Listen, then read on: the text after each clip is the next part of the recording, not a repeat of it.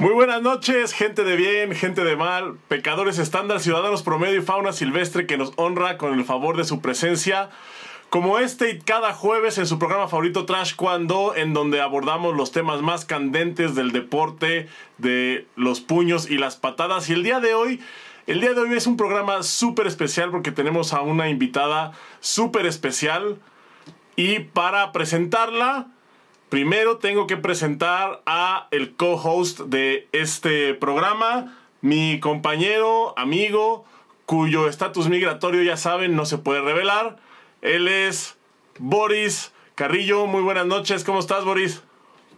Chiquilín, mm, un placer en saludarte aquí en este jueves. Pues también muy emocionado, Chiquilín, estando un poco porque pues no sé, estoy nervioso creo que cada vez tenemos invitados más importantes. Y el día de hoy, Chiquilín, pues nos toca presentar a una madre de familia, a una atleta que fue muy importante, muy destacada, a una profesora de taekwondo, empresaria, buena de su negocio, este, súper divertida, eh, medallista internacional muchas veces, de Torreón, para el mundo, Bárbara Segura Moore. Hola. ¡Bravo! ¿Cómo estás, Bar? Buenas noches, qué gusto verte, qué gusto tenerte. Años sin verlos, aunque sea por aquí. Esté muy bien, me sentí muy importante cuando me invitaron a su programa. Que por cierto me traicionaste, chiquilín, porque no digas nada. Y yo no dije nada y me balconearon. buenas noches, ¿cómo estás, Mar? Bien, bien, muy bien, gracias. Se, filtró, es que sabes que, que sí, yo de verdad no quería decir nada para sorprenderlos aquí, o sea, en cuanto te marcáramos, así que, que, que te vieran y se desmayaran, pero la verdad es que pues, teníamos que hacer el flyer, entonces pues ya tuve que rajar para poder hacer ahí el flyer y que, y, que quedara bien. No, podíamos, no podemos recibir a alguien tan importante sin hacerle mínimo el flyer. Qué mal. Pues yo cubriéndote las espaldas, ¿eh? No, no sé de qué me hablas. es que yo le marqué a Bar y Bar no me contestó y le hice unas preguntas y ella estaba de no decirme, pero pues Bar, aquí se les olvidó que yo tenía que hacer el flyer. sí, sí, me di cuenta, me di cuenta. ¿Cómo estás, Bárbara? Muy buena. Bárbara. Bárbara. Te veo. ¿Cómo estás, Bárbara? Muy bien, aquí desvelándome. Ah, no es cierto. ¿Dónde, ¿Dónde estás, Bárbara? Ahorita en mi casita en Torreón, de Torreón para el mundo. Ya todo listo para dormir. Está jugando el Santos, entonces no hay gente aquí, pero como a mí el fútbol no me interesa mucho, sí, yo prefiero la entrevista. Y aquí estamos. Eso es todo. Una conocedora. ¿Verdad?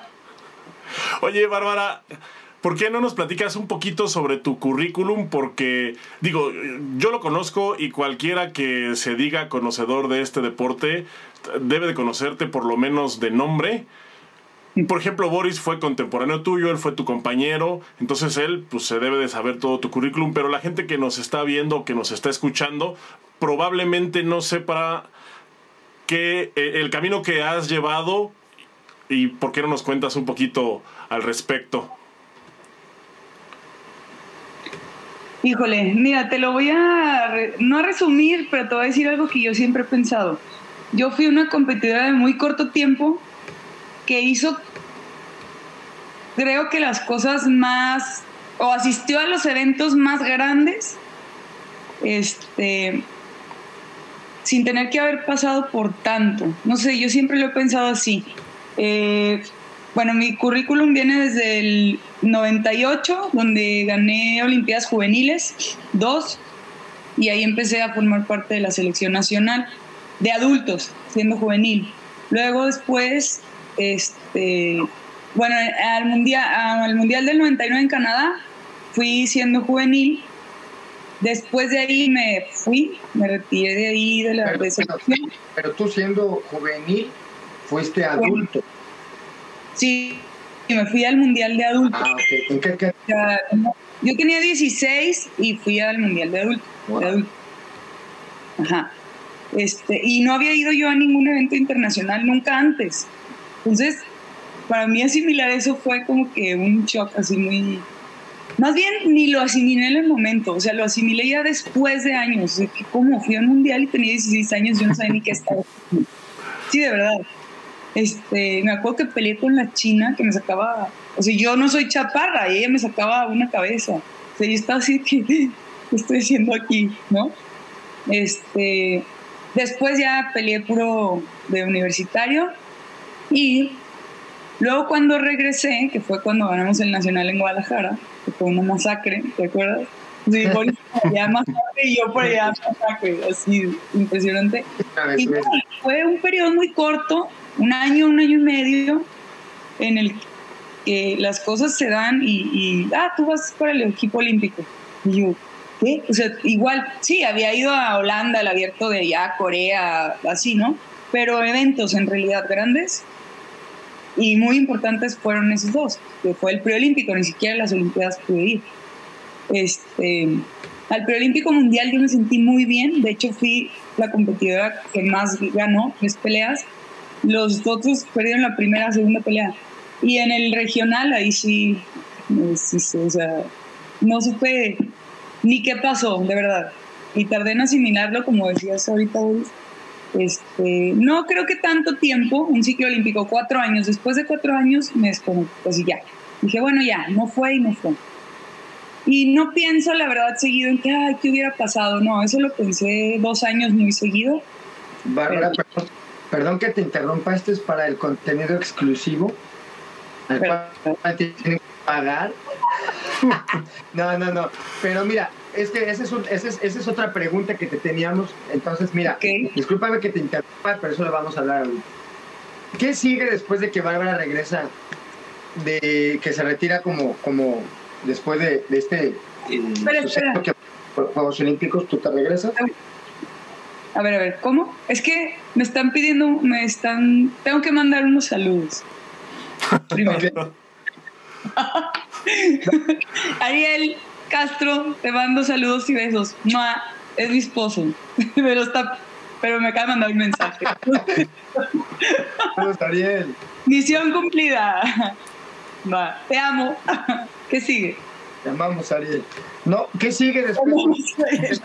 Cuando te regresas a, a- a- Te retiras del taekwondo completamente, ¿no? En 2004. Ajá. Ajá. ¿Qué siguió ahí? Ajá. ¿Qué, qué sigue con tu vida? ¿Qué fue lo que pasó? Ah, ok.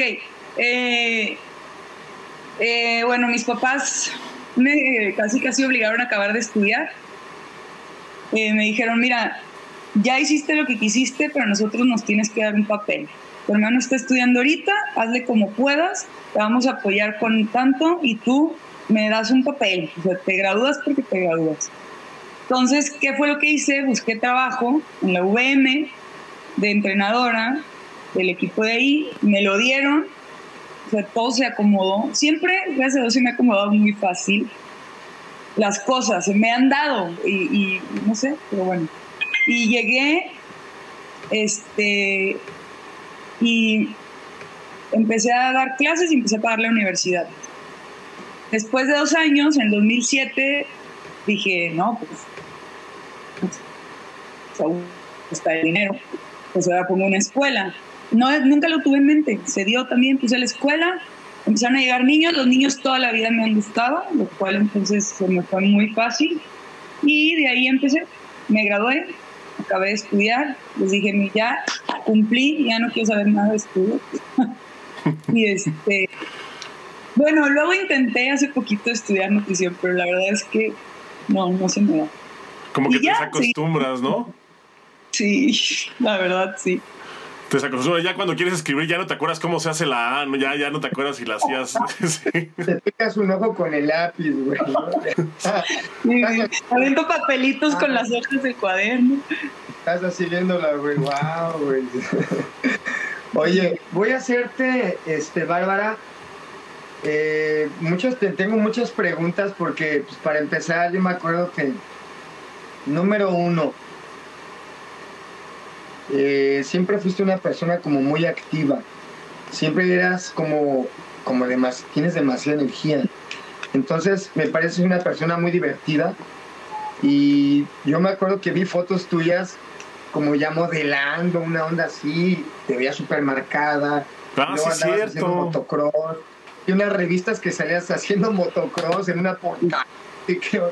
Y me acuerdo de, Alina, que me contaba, bueno, ella, yo le preguntaba por ti, y me dice, está bien, anda haciendo motocross, ahora haciendo esto, ahora haciendo el otro, y, y siempre veo que eres una persona muy, muy, muy, muy activa. Sí. Ok. Este, ah, vamos a entrar en, la pregunta que, tenemos que entrar. Yo conozco gente que han pasado décadas con el trauma de no haber clasificado a un evento o de no haber eh, logrado una medalla en un evento muy importante. Ir a unos Juegos Olímpicos pues es el evento por excelencia deportivo más grande, ¿no? Eh, pues la situación es así. No ir es difícil. Es difícil superar que, que uno no va, pero yo quisiera saber, como tú, Bárbara Segura, lo que te tuviste que enfrentar. Porque si bien bien es cierto que fue como un momento tan tenso para ti. Yo estuve viviéndolo contigo. O sea, creo que tú no te acuerdas de nada y yo no me quiero acordar de nada, porque veía como mucha angustia en ti. Creo que fue demasiada presión, demasiada, demasiada ese punto. Y el hecho de que no hayas clasificado, que pues obviamente creo que fue de mandar toda la chingada, fue lo menos que dijiste dijiste, no más taekwondo, eh, y fue como sanarte, ¿no? ¿Cómo tú superas esta onda? ¿Cuánto tiempo te tarda? ¿Qué haces para superar esto? ¿Te pusiste un uniforme rápidamente después? no, mira, creo que son varias cosas, ahorita que lo estás preguntando. Bueno, y para los que están escuchando, ¿por qué lo viviste así intenso? ¿Por qué? Porque para los que no sepan, yo no tenía pareja mujer de entrenamiento. ¿Por qué? Por el peso, por mi, pues por mi complexión, por la agilidad, por lo que sea. Y Boris fue mi pareja de mi sparring, pues, de entrenamiento, ¿no? Entonces, él vivió todo el proceso olímpico. Olímpico, la derrota, todo, ¿no? Todo lo que siguió, bla, bla. Entonces, sí lo entiendo, que lo, o sea, sí, sí veo cómo lo viviste, porque si yo lo viví de una manera horrible ahí en el principio, te voy decir que influyeron varias cosas. No siento que me haya costado tanto trabajo. Me costó cuatro años hasta que volví a ver las Olimpiadas en la tele. Y te voy a decir por qué. Influyeron varias cosas. Una, el peso. Si yo estaba dando un peso que no podía dar era imposible y yo en ese momento no lo entendía hasta que regresé y mis papás hablaron conmigo. Era algo, o sea, no se podía. O sea, duré, ¿qué fue? Pues todo ese proceso, a lo mejor tres, cuatro meses que no arreglaba, no me bajaba porque ya no tenía de dónde, ¿no? Entonces eso no era algo natural. Entonces me cayó que no era algo saludable. Y cuando yo hablo a federación y les digo, ¿saben qué? Yo no puedo dar ese peso por salud, o sea, ya me revisó un doctor y ya todo no puedo. Y me dicen, no, pues sabes qué, era la gira Europa, venía la gira Europa y yo quería ir, no me quería quedar así. Y me dicen, no, pues sabes qué, pues si quieres este, estar otra vez en selección tienes que ganar tu categoría. Entonces, o sea, la categoría es la nueva, ¿no? Entonces ahí me cayó el 20 y dije, a ver, para ellos yo no soy nada, no soy nadie. Y para mí ellos tampoco van a ser nadie. Entonces, en ese momento se me cambió el chip. Y yo dije, somos objetos, tal cual. Ellos no se preocupan ni siquiera por mi salud, yo no tengo que estar preocupando por nada. Entonces, ahí se me cambió el chip y ya nada más me quedaba como el sentimiento, ya ni siquiera tenía el coraje, ya nada más tenía ese sentimiento de decir, ya no, o sea, no pude, no lo No fui. Obviamente lloraba y lloraba y lloraba. Pero lo que hice fue que sí, me olvidé, me desconecté por completo, yo creo un año. Me metí a la universidad, me cambiaron los aires. Y después empecé a ver que, que había mucho más allá que la simple competencia que había muchas personas, mis papás, bueno, me apoyaron, siempre han estado ahí y este y entendí que, que eso es una etapa, que es una etapa y que nada más tú lo vas a vivir, o sea, que nadie más va a sentir lo que tú sentiste, aunque digan misa, ¿no? Entonces dije, ya, aquí se acabó, tenía todavía la oportunidad de volver a hacer otro ciclo si quería, pero de verdad, sinceramente, eso me quedó, me dejó muy marcada, o sea, el que hables y digas, oye, ¿sabes qué? Quiero hacer esto y esto y esto, ¿qué onda? ¿Cómo le hacemos? ¿Me puedo ir a bajar, bajar de categoría o como sea? Y que te digan, no, tienes que ganar categoría. Cuando un mes antes estuviste en un preolímpico, ¿no? Entonces, eso siento que para mí fue un trampolín. Y la verdad es que no me costó. Al siguiente ciclo olímpico que vi las Olimpiadas en la tele, lloré y lloré y lloré y lloré y lloré y lloré. Y creo que ahí fue cuando ya cerré ese ciclo y dije, no más, porque todavía seguí peleando, todavía seguí peleando y me iba bien y recorrí todas las categorías que había y sí, sí, peleaste en Feder, o sea, peleaste en Feder con Miriam, o sea, no, claro, no manches, sentía los golpes bien duros. Este, entonces estatura también para estar en esa categoría. Pero yo pesaba 58 muy apenas y ellas bajaban de 65. O sea, la pelea estaba que me moría, ¿no? Sí, nada más lo una vez. Oye, Bárbara, ¿cómo es, cómo es el...? Ah, en el que hicimos había, hay un, hay un, pues, pues algo que dice ahí, más respeto humano.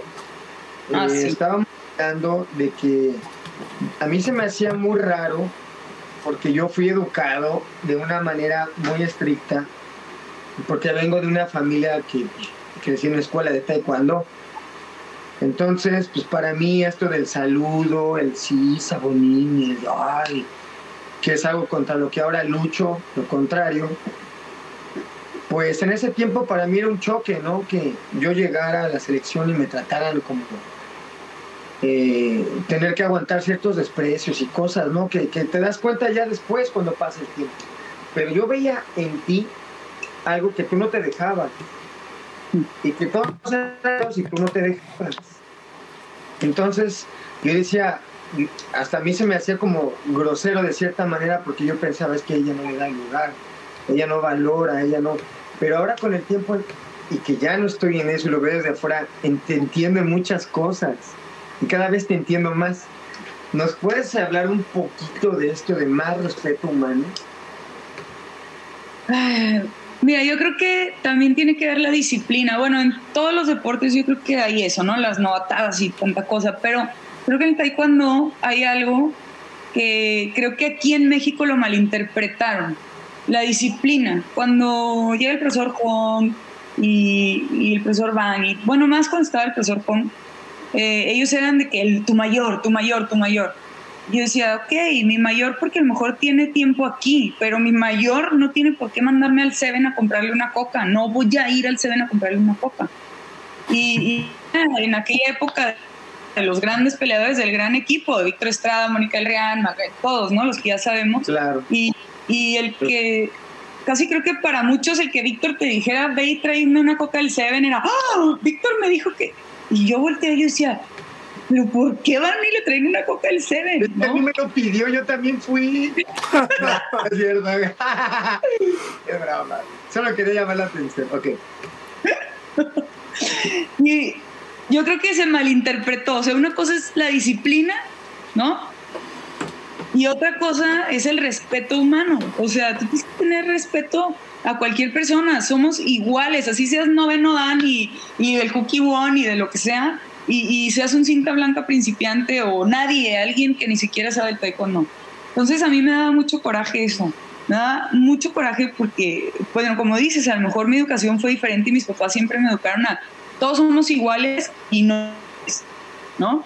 Entonces, pues yo no sabía otra cosa. Entonces a mí me levantaban el y para pegarme y yo decía, pero, pero para nada me vas a tocar, ¿no? Y pues así. ¿Qué técnica ocupabas para que no te pegaran? Defensa media. ¿Qué te dio, güey, acá? Levantado de fosa. ¿Cuál, güey? Apal, apal, que no se me acerquen. Apa. Apa. No, no, mira, digo, tampoco me metí en muchos problemas, ¿verdad? Pero las veces que se llegó a presentar, pues no me quedaba callada. Entonces, a mí no me gritas. Digo, en alguna situación específica, ¿va? Este, a mí no me gritas porque ni siquiera mis papás me levantan la voz y, y entonces te das cuenta que lo hacen porque pueden, ¿eh? O porque se dejan, porque ese día con esa persona, no voy a decir nombres. Ah, dinos, dinos. ya pasaron muchos años. ¡Ay, aquí! Oye, es que sabes que, güey, tú a mí me gritas así, güey, y yo siento que va a llegar así unos caballos y que vas a gritar acá. O sea, tú no lo puedes, pero ya te imagino así, a mí no me vas a gritar, güey. A mí no me grites. A mí no me va a gritar. No, no, ahí sí hablar, no nada más grito. ¡Quiten las vacas de aquí, chingado! Dice. es bravo. Bájate del banquito. Bájate del banquito, cabrón. Es broma. No, va, no. Yo, yo sé que no tienes vacas. ¿Eso crees? Perdón. Entonces tú, no te dejaste, bueno, nunca te dejabas, pero ese momento, cuando hubo una situación que se presentó, tú dijiste, Nel Pastel. Sí, y te das cuenta que es a la gente que se deja, porque en ese momento esa persona, ya te diré en privado, chiquilín, esa persona me bajó a gritos de una cama elástica, porque era de gimnasia, cuando yo le había pedido permiso a la al profesor de subirme, ¿no? Entonces me bajé, pero de lo más enojada, y fui y le dije, a mí no me gritas, porque ni mis papás me gritan, y yo había pedido permiso para subirme a esa cama elástica. Al día siguiente esa persona me citó en su oficina y fui y, y quedamos muy bien. O sea, tan así que me dijo, olvídate de hacerme saludo. Y yo por dentro, pues si nunca le había hecho saludo. pero, pero te das cuenta que es eso, porque la gente se deja, o sea, porque ellos traen la idea de que puedo, ¿no? Hacerlo. Y ya, ya pasó pero pues no, no se dejen Sí, decía, por ejemplo, este, me acuerdo mucho del profesor Gato, en paz descanse, que decía, es que los profesores mexicanos traen un coreano sentado en el corazón. Y es, y es como algo que, tú dices, ¿no? O sea, es como una malinterpretación de toda esa... Pues, de la cultura, más que nada, ¿no? Porque en Corea, pues sí es una cultura. O sea, ahí sí... Yo me acuerdo que, por ejemplo, nos platicaba el profesor Moon, que eh, decía, lo que pasa es que aquí en México, si, si tu papá te pega, vas a la policía y le dices, mi papá me pegó, entonces llega la policía y le dice a tu papá, ¿por qué le pega a su hijo? Y lo regañan y ya, ¿no? En Corea, tu papá te pega, vas a la policía, y el policía te vuelve a pegar, pues es que es tu papá. Y entonces aquí como que se malinterpretó eso, ¿no? O sea, como que de repente por ser, o sea, de repente en el ambiente de taekwondo, como que se quiso implementar exactamente eso pero sí como dejando, o sea, pero sí como dejando a un lado, o sea, más, pero a mí me parece que más más despótico, ¿no? O sea, no, no como, como, como respeto, como disciplina, sino ya como más despóticos. Yo soy el profesor, o yo tengo un año más que tú, o yo peleé la final media hora antes que tú, entonces estoy su mayor y, me tienes que hacer saludo y tienes que ir al Seven por mis cocas y, y así, así, ¿no? Exactamente, exactamente. O sea, las novatadas qué fregados, a mí no me lo batearon ni una vez, sí, o sea, olvídenlo, no va a pasar. no. Wow. Yo me acuerdo que a mí me agarraron en el baño un cabrón y me dijo, tú sí sabes quién era, Bar. Que me dijo, ¿tú crees que me vas a ganar? Y me dio acá en el baño y yo, wow, güey. Sí, me dio mucha risa. Pero bueno, pasa. Oye, Bárbara, pues mira, este, tenemos aquí este tema muy importante que hablas del respeto humano y que hablas de que pues una cosa es la disciplina y otra cosa es rebasar, ¿no? Ya un abuso. Eh, yo creo que el taekwondo, hasta cierto punto, sí es como que te peguen la mano, pero sí tiene que haber una media, ¿no? Sí tiene que haber un punto de media.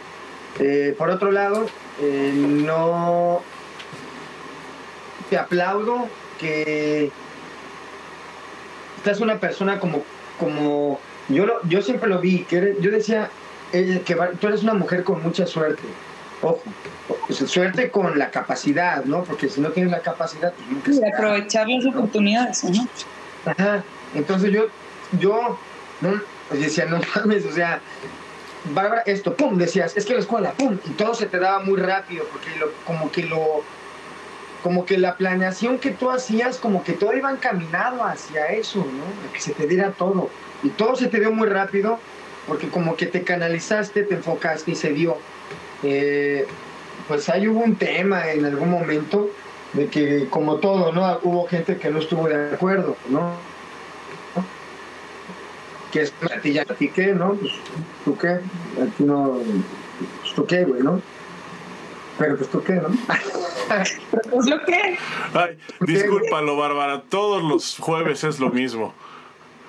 Pero pues. No, entonces, mira, te, aplaudo mucho, te aplaudo mucho que te tocó hacer muchos movimientos, güey, muchas decisiones en muy poco tiempo. Que si el preolímpico, que si el mundial, que si esto, que, que tomar decisiones. o sea, yo, yo te veía y retirarme, algo tan complicado, y luego de repente ya estabas eh, con una academia. Qué chingón, Bar. Y por ejemplo,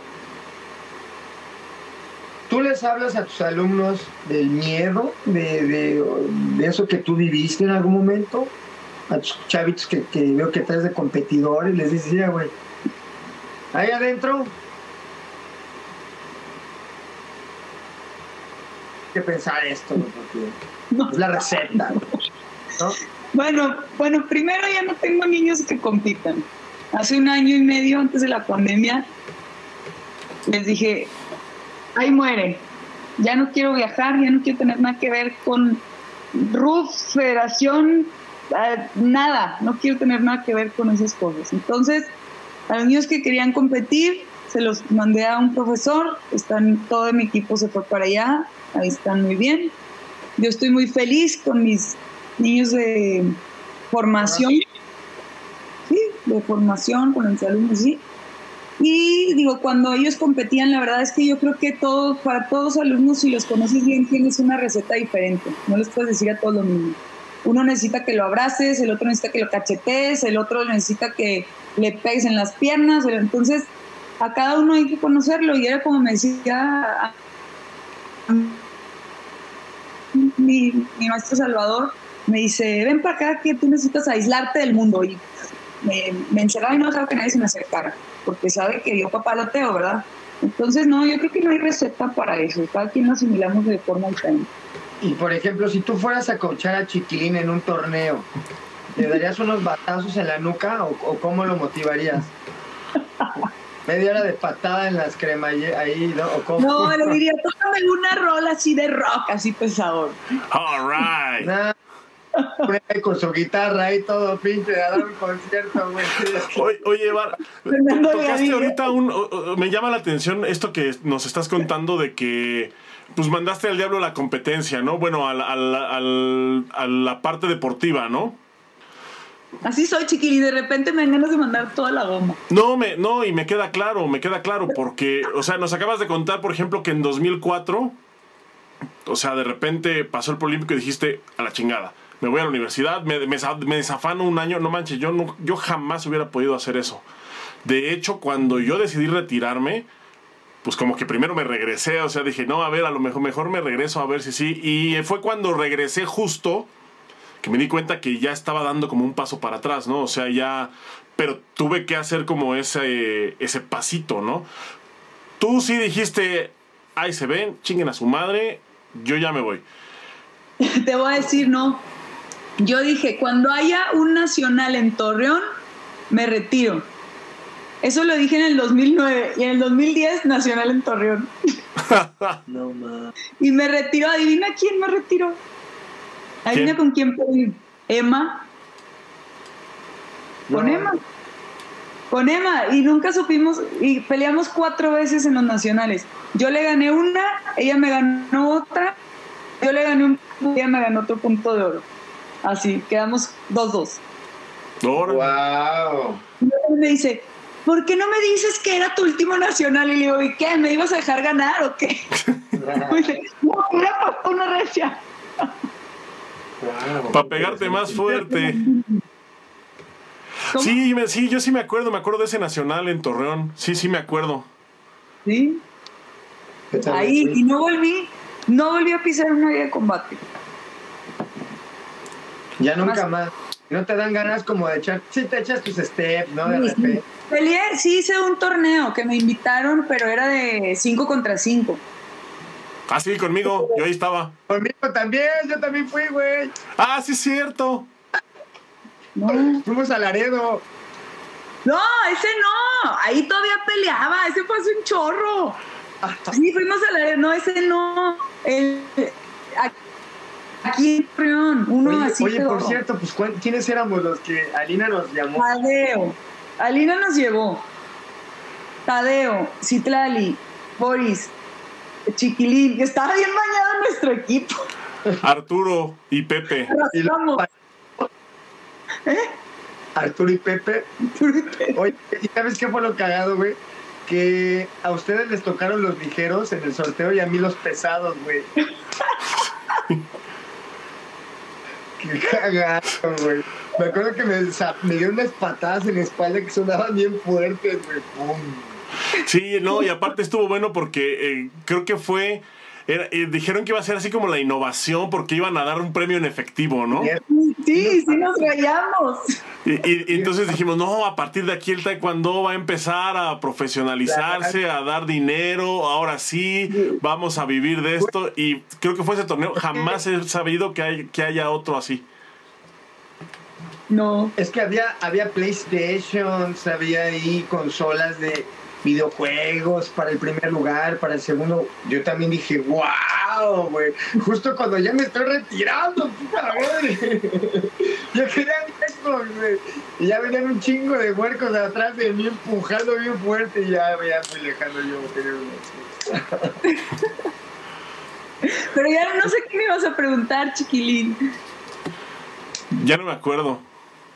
Ah, no, sí, de- sí, ahorita de, de- de lo que comentaste, de, de la parte, de, de que dejaste a un lado la parte deportiva, cuéntanos un poquito cómo es eso, porque eso es como una, pues es algo extraño, ¿no? Porque la mayoría de las escuelas la tendencia que tienen y por el tipo de difusión que se le da al taekwondo, pues es el deporte, ¿no? O sea, es los niños llegan, eh, por ejemplo, ahorita después de Tokio las escuelas se llenan, es como la temporada, ¿no? Después de Juegos Olímpicos las escuelas se llenan de chamaquitos que quieren ser como María, que quieren ser como Memo, que quieren ser como Idulio, que quieren ser como pues, cualquiera de los olímpicos, ¿no?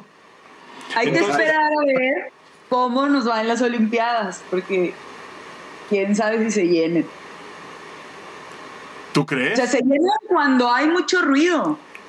Ah, el primer medalla de taekwondo, primer lugar de taekwondo. Entonces, cuando hay ruido, obviamente.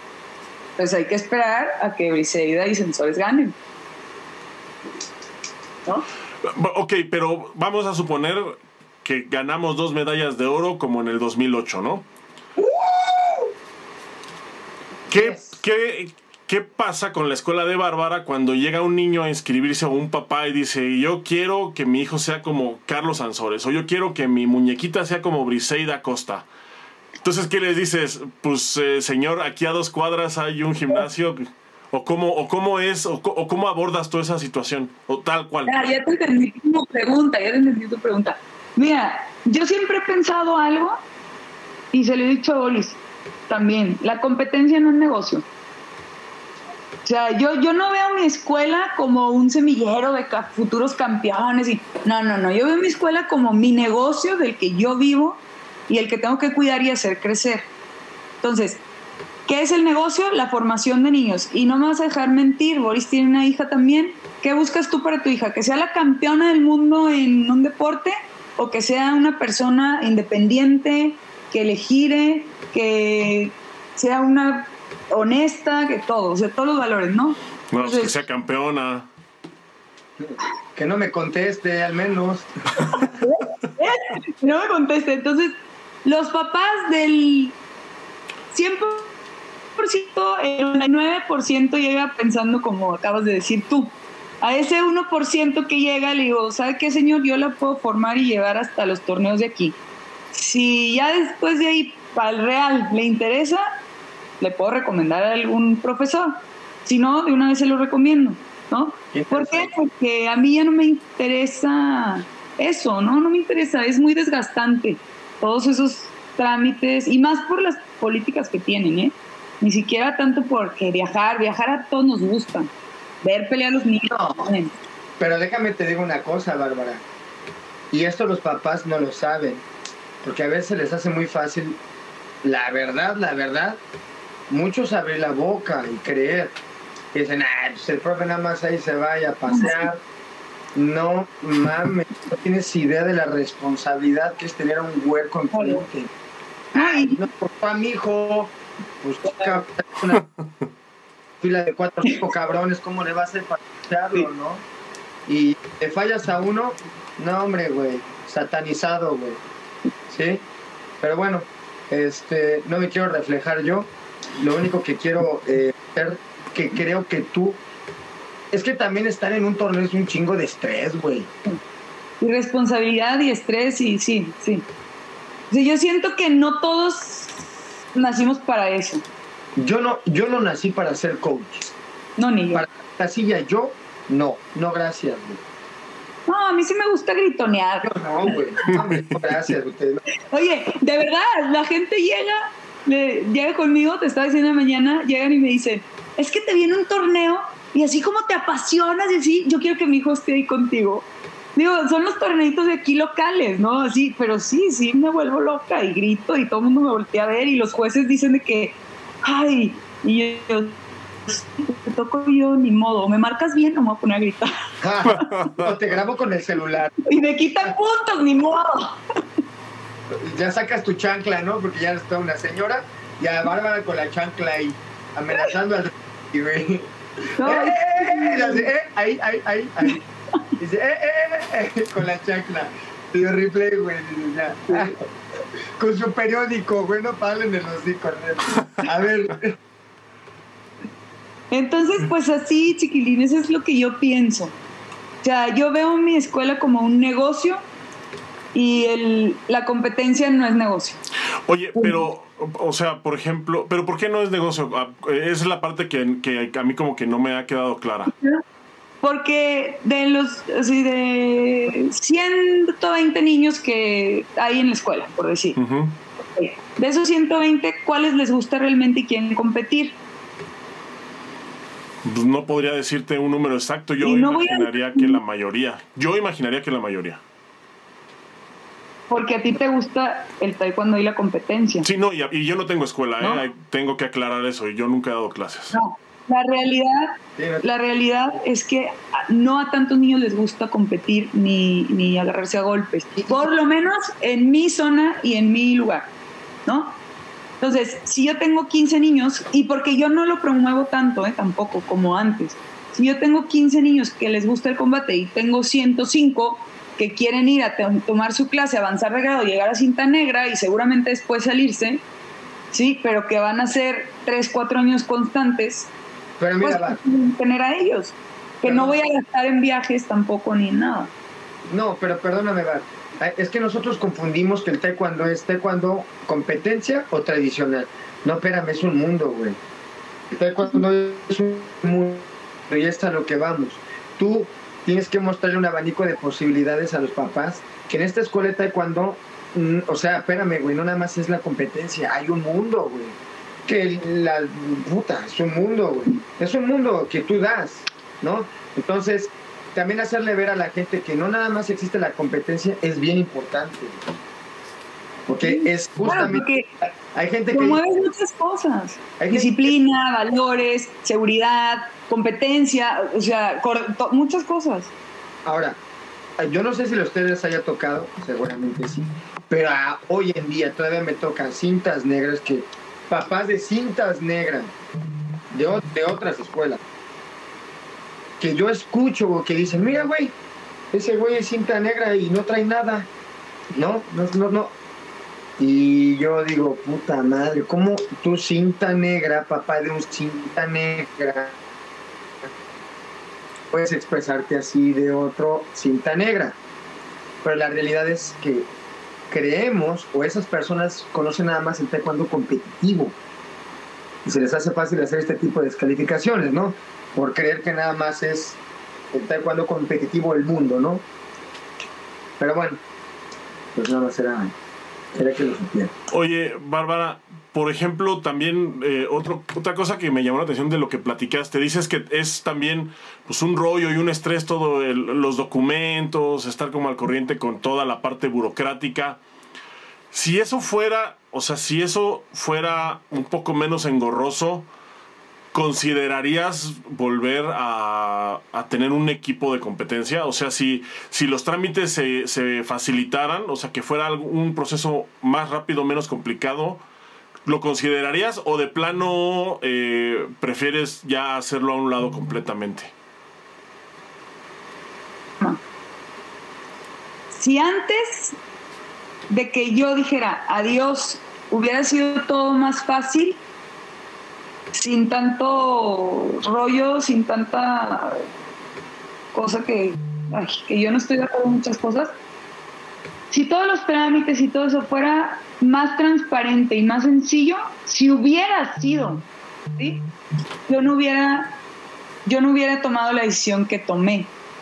Pero ahorita, ahorita, que ya conozco lo que es estar en paz y tranquila, sin tener que estar haciendo esas cosas, y sí, la verdad, prefiero quedarme así. O sea, ya no. Ya, quiero, ya de hecho, hace poquito me hablaron y me dijeron, oye, ¿qué onda? Encárgate otra vez del equipo porque el profe se va a ir, que no sé cuánto, por favor, ándale, que tu equipo que te conozca. No, no hubo manera. Yo no, no y no y no. Y los quiero y los adoro y mis alumnos van y me visitan de vez en cuando. Pero no. Así. O sea, tú sí eres de ya las que ahora sí van a saber lo que es tenerme y después perderme. ándale. también ya probaste las mieles de la tranquilidad, ¿no? Sí, claro. De, decir, no mames, tengo que pagar un chingo de dinero a estos objetos para que puedan pelear mis alumnos en recibir un puto beneficio. Y la verdad no me importa si lo escuchan. mi amigo, mi amigo, digo, yo se los he dicho así. Oye, pero tú, pues pero tú estás federada, ¿no, Bárbara? O, o, o, también, eh, o también eres este outsider. Mira, Hace dos años que yo me cambié de asociación, hice el proceso de rendirle cuentas a la federación. Durante un año estuve, este, eh, me estuvieron checando, iban a ponerme exámenes, yo le pagaba a ellos todas las cuotas, lo cual no estoy de acuerdo,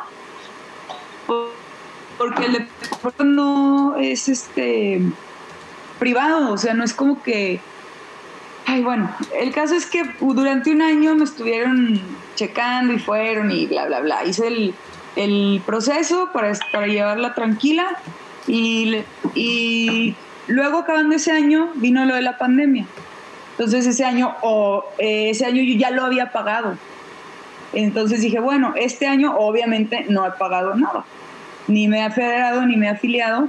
¿Por qué? Porque sinceramente no le veo el caso. O sea, no hay eventos, no hay nada.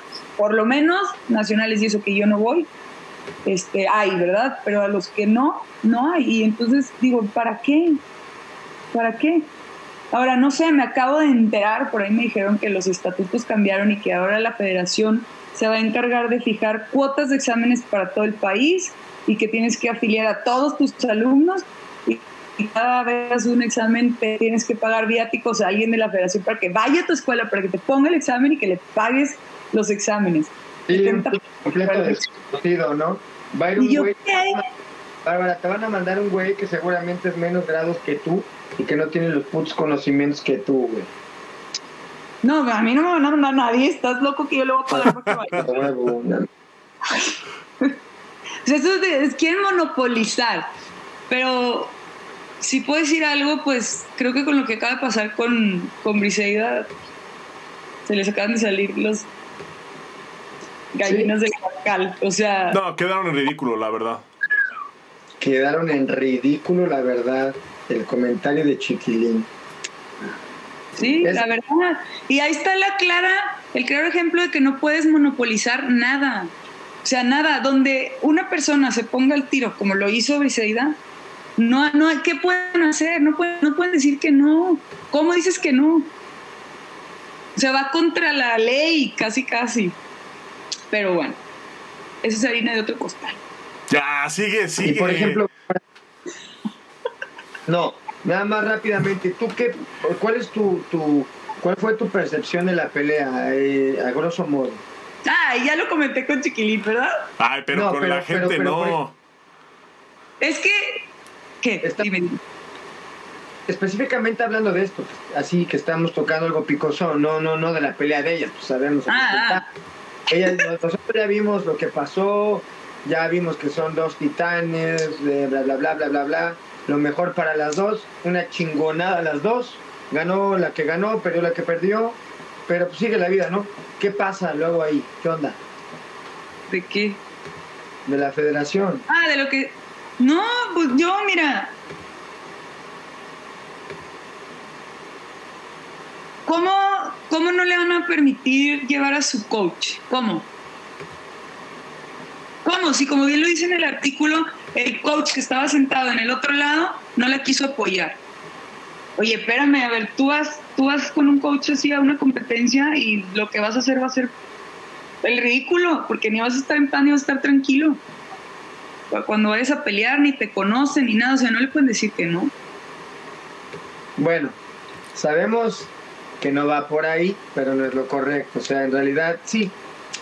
Yo creo que ya también la gente está como que harta, más bien. Claro. Este es el punto, güey, el hartazgo, güey, y ya no dejarse, güey, porque la gente ya llegó a un punto en el que dice, eh, ya no es lo que haga, si está bien o está mal, es que ya les caga, güey, que dicen, puta madre, es que ya, güey, ya la gente tiene conformidad, ¿no? Entonces, pues, qué, qué bueno que pasa esto, qué bueno que, que pues, pues se tenga que abrir este pedo, güey, pues ya los tiempos están cambiando para todo. Eh, antes era algo... pues nadie iba a creer que podías entrenar online y hay gente que está entrenando en una parte con otra en el otro lado del mundo, cabrón. Entonces, las reglas van a cambiar y, la, estrategia tiene que ser clara para que Briseida pueda llegar al objetivo, claro, y dejarse de... Y yo, yo quiero estar a huevo es que, mira, lo que acaba de pasar es el parteaguas para que se rompa con todo, todo el esquema que trae la federación desde hace años arrastrando, que no sirve para dos cosas, ¿verdad? Para ni madre y para lo mismo. Porque es la realidad. Y, y es en base a lo mismo. La gente se sigue dejando. ¿Qué pasa? Tienes que pagar esto y esto y esto y esto, si no, no vas al nacional ay, sí, sí, ahí voy porque quiero ir al Nacional. Y nadie es capaz de decir, ¿sabes qué? Pues no. Digo, ahorita ya se está haciendo, ¿no? Pero él es lo mismo, te agachas, te agachas, te agachas. Entonces, pues no, yo creo que ahorita todo va a empezar a moverse ya. Gracias a Dios. Chiquilín también se agacha. Agacha. Yo no, yo creo que, que, la Federación Mexicana sí tiene que renovar muchísimas cosas. Creo que sí tienen que hacer un trabajo introspectivo muy cabrón. Pero también creo que no lo vamos a ver pronto porque... Eh, y, es justo, y, sabes qué, Bar, que, que, sí, o sea, me resuena un buen, o sea, este, esta eh, cultura que se tiene eh, mal entendida de la disciplina y del respeto, me resuena así exactamente como tú lo dices, ¿no? Porque tú, o sea, tú lo viviste y todos lo vivimos de, en, mayor o menor proporción, ¿no? A nivel de atleta. Eh, es tu mayor y tienes que hacer lo que él te diga. Y lo que él te y si él te dice que tienes que ir al Seven por un refresco, tienes que ir al Seven. Entonces, pues sí, es, es algo que, que, que no está como bien entendido. Ahora transportemos esto a un nivel político, ¿no? Ya a un nivel de federación, ¿no? Entonces tienes el mayor, pues el, pues, pues el presidente, y abajo el vicepresidente, y abajo, pues no sé, el secretario, y abajo, pues ya, y, y entonces, pero pues llega un, pero entonces con este paradigma que está mal entendido, entonces resulta que, pues que no es un equipo de trabajo, todos son chalanes del presidente. Y se, o sea, se llega, se llega a, a esto, ¿no? Y entonces nadie es capaz de decirle al presidente, pues que la está cagando. Claro. Sí, sí, claro, porque todos le tienen miedo, o sea, se agachan, ¿sí? Porque no hay respeto, no. Y, y, y, y sabes No que, hay que- respeto. que te digo que va a tardar mucho porque no sé si este presidente por por maña o por estrategia, pero convocó a elecciones. eh, Normalmente las elecciones son en, en el año olímpico después de los Juegos Olímpicos. Entonces, pues, obviamente, cuando hay un buen resultado en Juegos Olímpicos, el presidente en funciones generalmente se reelige. Ahorita este güey adelantó las elecciones para antes de los Juegos Olímpicos, antes de que de la pandemia. O sea, antes de saber que los Juegos Olímpicos se iban a posponer, este güey hizo las elecciones antes de, de los Olímpicos y nadie le dijo nada. O sea, eso es lo que a mí me sorprende. O sea, de repente dice, ay, yo creo que vamos a hacer las elecciones ahorita. Y entonces a nadie se ¿Y le por qué crees tú que las Mm, pues no sé, yo creo que por estrategia. Yo creo que él ya está, él ya estaba como vaticinando que no le iba a ir muy bien al equipo en, en Juegos Olímpicos. Exactamente. Exactamente. Pero, pero ¿por qué? Porque es, todo es por el trabajo que se ha hecho. O sea, y lo saben, tan saben que están mal, que ahí está, solitos están poniendo antes porque saben que no les va bien, que no les va a ir bien. Claro, eso mismo yo pensé, lo mismo que acabas de decir tú. Sí, y, y- y sabes que se ha visto desde, desde los clasificados. O sea, para empezar, no hubo uno solo que clasificara por ranking. María fue la que más cerca estuvo de lograrlo y al final, pues ni siquiera María pudo hacerlo. Y ahora resulta que María, que es pues el estandarte de taekwondo mexicano, pierde una evaluación con alguien que no entrena aquí. Entonces, eso pues, es un putazo así durísimo, ¿no? Para, para la federación en, en, pues, en todos los aspectos. Yo espero que, que sea esto, o sea, que sea esto lo que pasó el sábado, que sea esto lo que los haga reflexionar, lo que los haga hacer esa introspección que, que, pues como tú misma lo estás diciendo ahorita, o sea, se vive a nivel de atleta, se vive a nivel político y nos afecta a todos. Porque cuando eres atleta y, y no se respeta al ser humano, o sea, que lo ves como un menor, lo ves como un chalán, como un peón, como alguien que no tiene valor, pues el equipo es un ambiente horrible. O sea, es un ambiente horrible. Ahora imagínate eso, pero a nivel federación. Ahora, no sé ahora cómo estén, ¿verdad? En, en- en el equipo, pues. No sé, yo siento que eso se quedó ya también más atrás. Este, pero sí, adentro, en federación, lo que yo alcanzo a ver es que es la misma gente. ¿Por qué? Porque siento que la gente nueva, a ver, ¿por qué tú no estás ahí adentro? ¿Yo? Ujú. Ah, yo porque soy una persona decente y con valores. Claro. o sea, para estar ahí, para otras cosas no. Pero No, seré, se- o sea, me gustan las groserías y todo eso, pero una cosa No, es que sí. hable mal, otra cosa es que sea... No, Exactamente, la gente que está en- metida en el ambiente o en la política de la Federación de Taekwondo es la misma. Dime quién está nuevo. O es el sucesor, el hijo o el, el, el- alumno. ¿Eh? Pero en realidad no se renueva. ¿Por qué? Porque gente como tú o como Boris o como dice, no, qué hueva, adiós, salimos huyendo de ahí. Bárbara Segura Moore. Si te dije ahorita, Bárbara, necesitamos una entrenadora. Se te va a pagar muy bien. Te vamos a comprar tu moto, ahí la vas a tener, tus perros. Este, No. Te vamos a comprar sneakers todos los días. Cara Ya ni me gustan, ya ni me gustan. Puta madre. No hay manera. No hay manera, no hay manera, de verdad. La gente ahí no me gusta. Bárbara, te vamos a poner en un partido político con, con, con Alfredo Adame, ¿no? Ay, ¿con quién quieres? güey? A ver. Ay. No, no, no, no, no. No, de verdad no. O sea, no me gusta ya, punto. Ni le rasques. No, ¿Y de no entrenarías, ¿no serías entrenador nacional? Hombre, no. Tú sí. No, por supuesto que no. No, pero no, pero no, pero, pero no, no, no, pero es que la pregunta contigo tiene sentido porque tú eres entrenadora. Yo no. Yo tengo ni puta idea. No soy entrenadora, soy formadora. Formadora, pero alguna Y vez. los que están en selección ya están formados. Bien o mal. Pues ya estoy de pinches acá con los. El chiste es, ¿vas a ser entrenadora sí o no, güey? No, no. Pues yo creo que deberías ser. A mí me gustan los niños, los niños, no los pubertos ni los adultos. No, no, no, no. Los niños. Chido, una onda. ¿Qué dices? ¡Golpe la cara! Y se pegan solos en la cara. ¡Paja! Pues hay unos adultos que también así le hacen, ¿eh? Esos me caen gordos, ¿eh? No, va.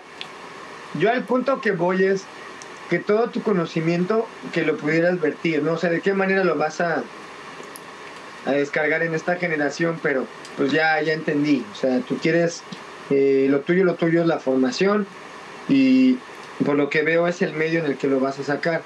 Eh, qué chido que has vivido un chingo de experiencias. Creo que has eres una persona que ha vivido intenso, así, eres mucha intensidad. Y qué chido que tengan tus alumnos una maestra así, güey. Que ha vivido un chingo, güey. Y que sabe mucho también de la vida, güey. ¿No? Pues sí. Enhorabuena, Bárbara. Chiquilín, ¿no quieres leerte unos comentarios por ahí o algo? ¿Qué crees, Boris? Que no me conectó el sistema. No, no, no, no estoy pudiendo ver el chat. Entonces, pues, hoy no hay comentarios. Oye, pues mira, seguramente Pero le están llegando los comentarios a Bárbara ahí en mensaje privado. De todo ahí, ¿eh? A mí, no. Claro que no. Oye, Bárbara, qué chido que aceptaste de veras. Este, A ver, déjame mi celular. Qué ¿qué? chido que aceptaste, en serio. Ah, ¿Alguna otra pregunta, chiquilín, que le quiero hacer a la mismísima Bárbara Segura Moore? Ah, ya, me mandaron un mensaje. A ver, léelo para todos. Dice, estoy viendo la entrevista. Ya te preguntó como cinco veces Boris que cómo estás. Ya estoy viendo la entrevista y también el partido. Mándame saludos. No hay peniche. ¿Y cómo estás a todo esto?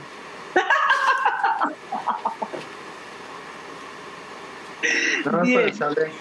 Muy bien. ¿Tú cómo estás? Bien. Bueno, pues te invitamos a esta entre- entrevista para saber cómo estás. no, qué chido, qué placer tenerte aquí, Bar, en este pues, espacio. Eh, nos falta aquí un elemento que amamos, que es Farías.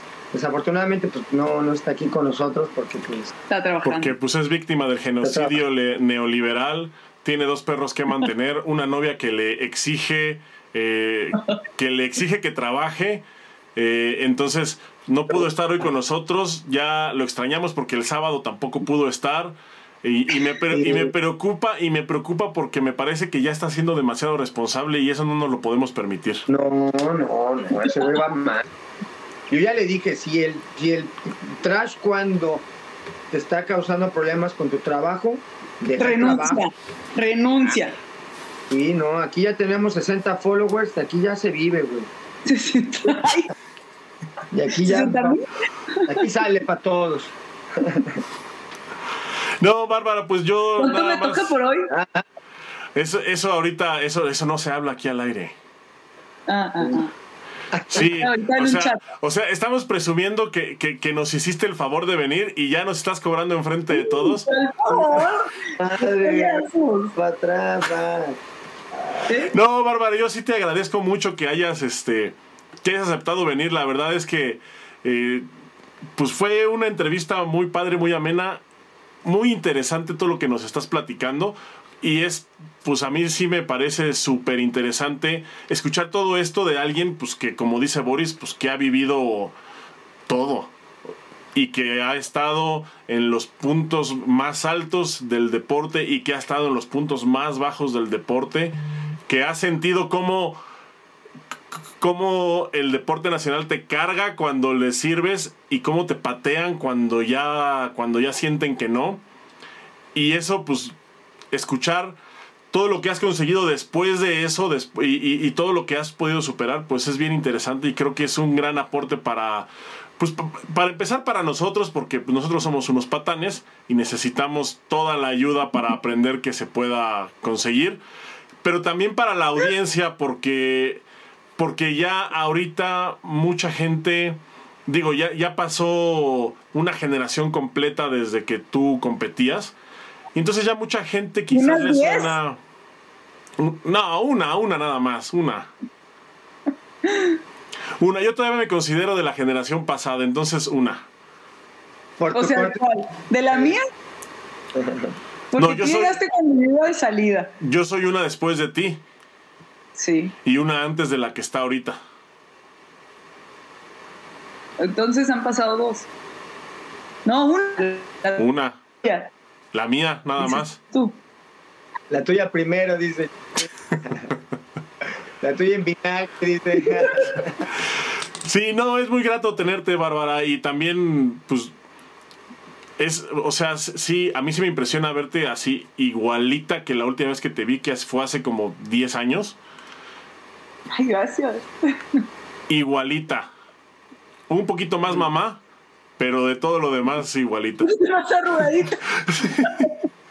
Un poquito más mamá. Pero de ahí en fuera, eh, pues creo que te, o sea, te, ves, te ves en forma, te ves contenta, te ves en plenitud y eso, puta, pues eso, eso, eso es un ejemplo que todos deberíamos de seguir, porque pues eso nos habla de la disciplina, ¿no? O sea, no es, o sea, 10 años se dice bien fácil, pero no, pues desde 2004 no han pasado 10 años, han pasado ya 17. Entonces, pues el hecho que, que, que, te sigas viendo en forma, que te sigas viendo blank, que estés plena, que, que haya sido madre, no sé cuántos hijos tienes, como siete, ¿no? Ay, sí, no. chiquilín, tengo una.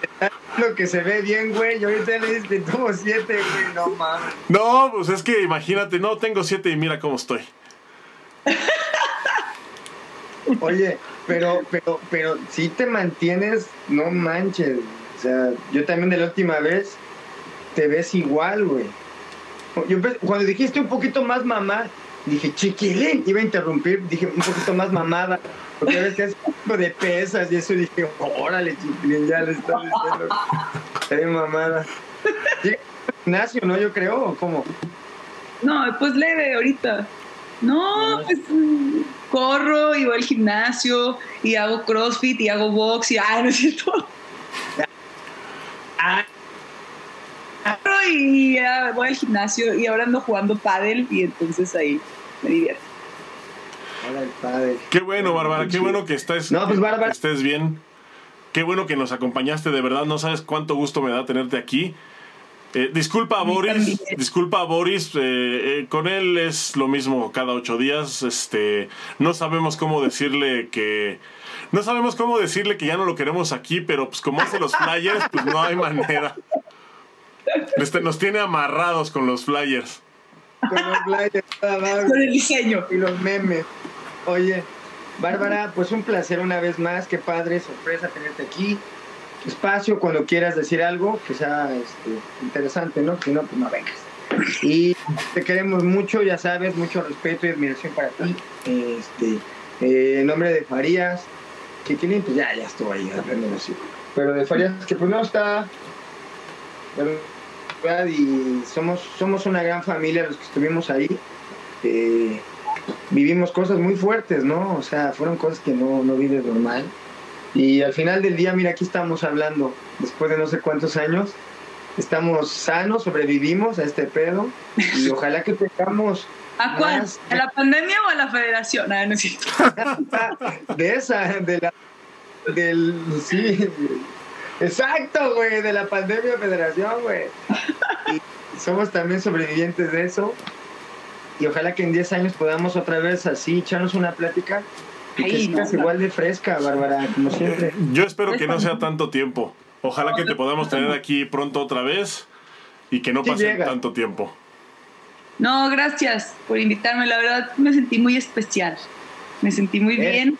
Y más porque los conozco también desde hace mucho y los quiero mucho. También me faría que no esté ahí. Pero siempre están ahí, de alguna manera siempre están ahí. ¿Eh? Pues como te dijo Boris, Bárbara, este es tu espacio y muchas gracias. También quiero agradecer a toda la gente que nos estuvo siguiendo en las redes sociales. Una disculpa que no haya podido leer los comentarios, pero pues esta cosa ahora no se quiso conectar. De todas maneras, recuerden que si llegaron tarde a la entrevista o no se enteraron, pueden escucharla después en todas, en todas las plataformas se escuchan podcasts, sea Apple, sea Spotify, sea Deezer, Amazon y cualquier, y si son hipsters asquerosos y escuchan en otra que no sea tan popular, también ahí estamos. Entonces no hay pretexto, pueden volver a ver esta entrevista todas las veces que quieran en, en YouTube y en Facebook. Y pues hasta la próxima, nos vemos Boris Bárbara, muchísimas gracias. Nos vemos pronto. excelente noche. Igual, nos vemos. Bye. ¿Cómo me salgo? No, espérate.